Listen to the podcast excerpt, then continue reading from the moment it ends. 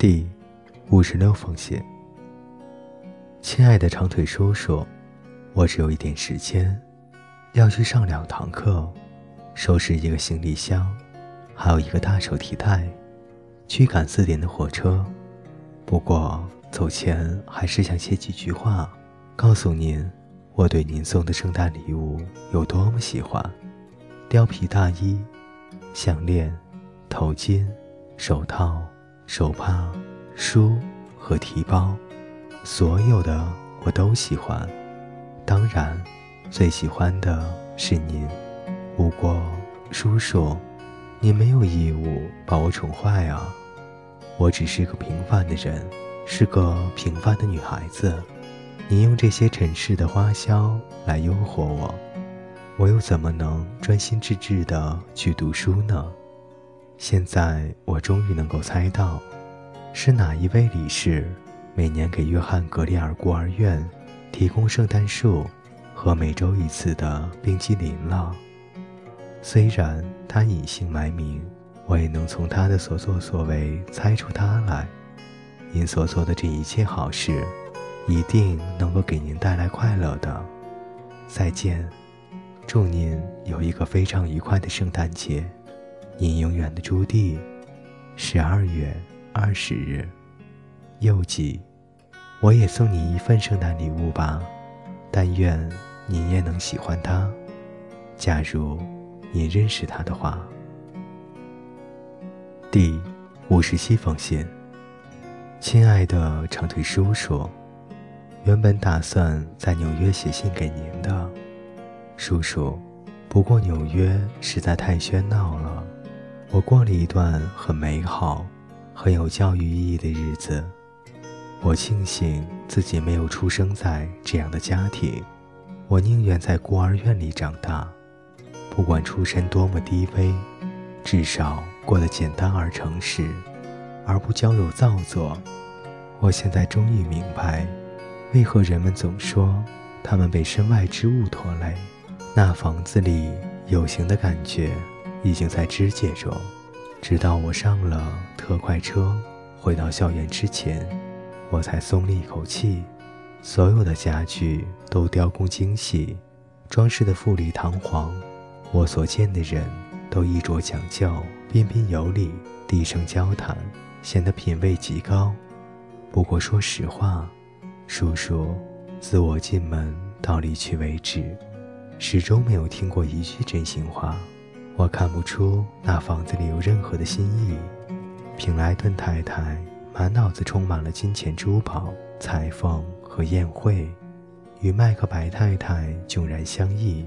如果有朝一日我结婚并生儿育女，我会像麦克白家一样培养自己的孩子。无论给我多少钱，我都不会让他们变成平莱顿家的孩子。这样说。也许对一个刚刚接待过我的家庭很不礼貌。如果是这样的，请您原谅。我不过是和你说些悄悄话。我仅在吃茶点时见到杰威少爷一次，没有机会跟他单独交流，真让人很惋惜。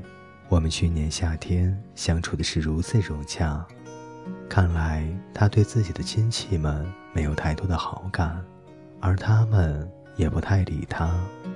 我看到了数不清的剧院、饭店和豪华巨宅，脑子里充满了玛瑙、镀金、拼花地板和棕榈，很长时间都无法恢复过来。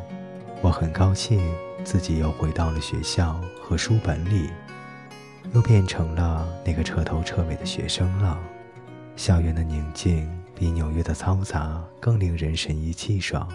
大学生活是真的可爱的，书籍、学习和课程使人思维活跃，疲劳了可以到体育馆或操场上活动活动，还有那么多志趣相投的同学们，可以和他们通宵达旦的畅聊，可以心安理得的睡觉，仿佛彻底的解决了什么世界难题似的，其中。